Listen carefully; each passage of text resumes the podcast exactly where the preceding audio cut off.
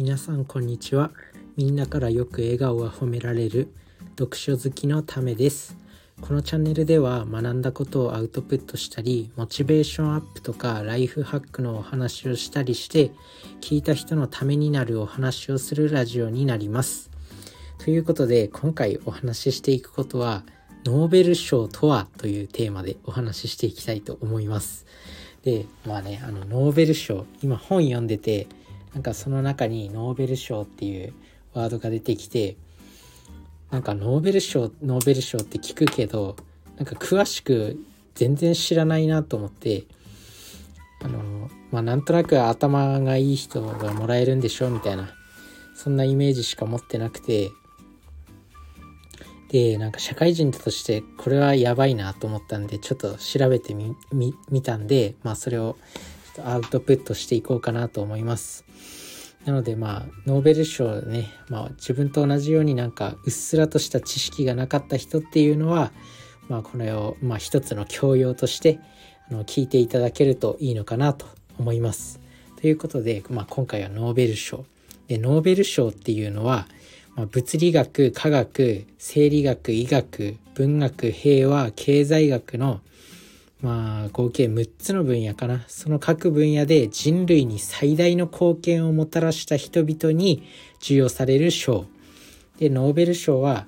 あのスウェーデンの発明家のアルフレッド・ノーベル氏の遺言に基づき創設されたということで、まあ、ノーベル賞の受賞者には賞金と賞状とメダルが授与されるということらしいです。へえと思って。まあ、なんとなくそのなんかノーベル賞にはこうなんか毎年なんか発表があって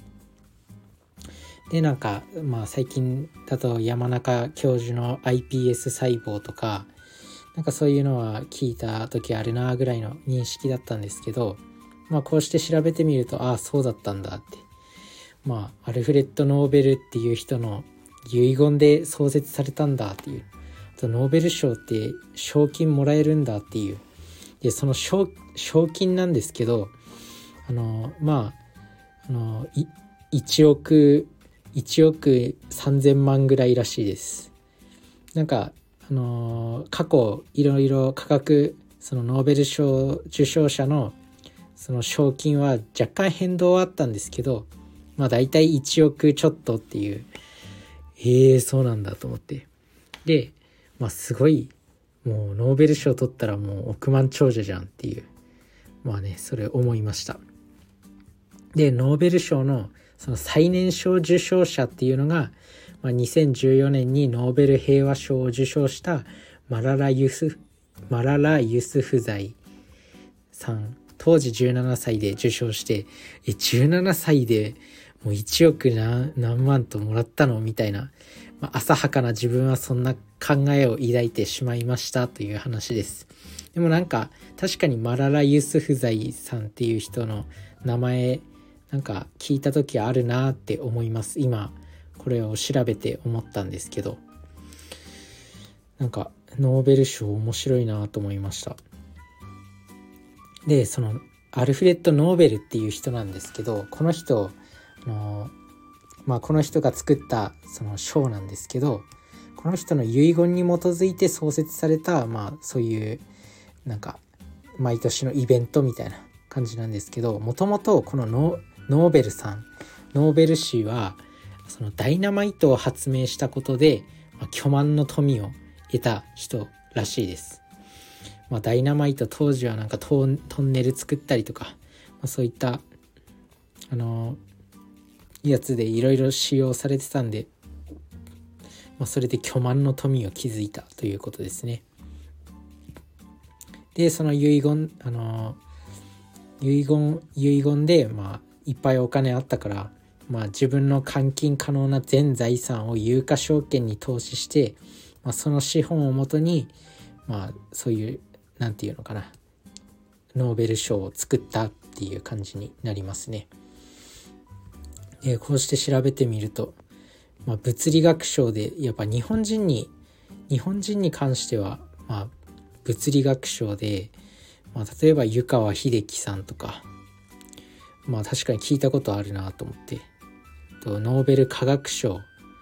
では、まあ、日本人で言えば下村これなんて読むんだろうわかんないけどまあいろんな人がいます。でノーベル生理学医学賞では、まあ、iPS 細胞の山中教授で文学賞ノーベル文学賞ではあの川端康成さんとかがいるみたいなんですけど、まあ、最近では村上春樹さんが、まあ、毎年受賞するかってなってるんですけど、まあ、受賞は受賞には至ってないみたいですね。確かにノーベル賞まあねノーベル賞をもらえる人っていうのは恐ろしくなんかもう何て言うのかな天才天才っていうかもうなんか次元が違う人たちなのかなって思ってしまいますね。でもなんかこうかっこいいなってすごいかっこいいなって思います。その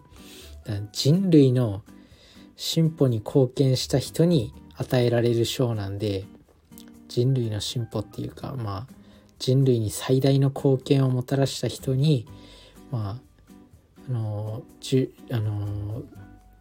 人類に貢献をもたらした人に与えられる賞なんでまあ本当にね自分が受賞できるような賞ではないよなと思いながらまあこうやって調べてみました。であの受賞者の選考過程とかも受賞の50年後まで明かされませんって書いてあって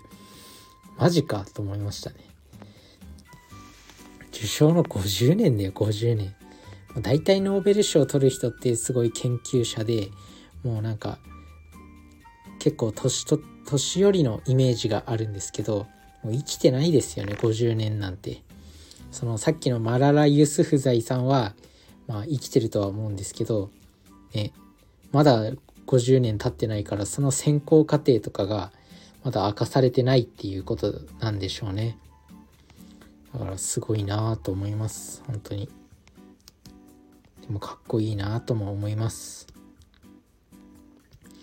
まあね、あの、ノーベル賞のお話をしたんですけど、是非ね、まあ、一つの教養として覚えといていただけるといいのかなと思います。なんかこうやって自分自身なんかこう日常でなんか気になったことをちょっと調べるようにはしてるんですけどまあいい学びになりました。でなんかこうやって調べるとなんか最近ではあのノーベル賞を受賞したなんだっけな2021年真鍋淑郎さんっていう人がその気候変動のモデルを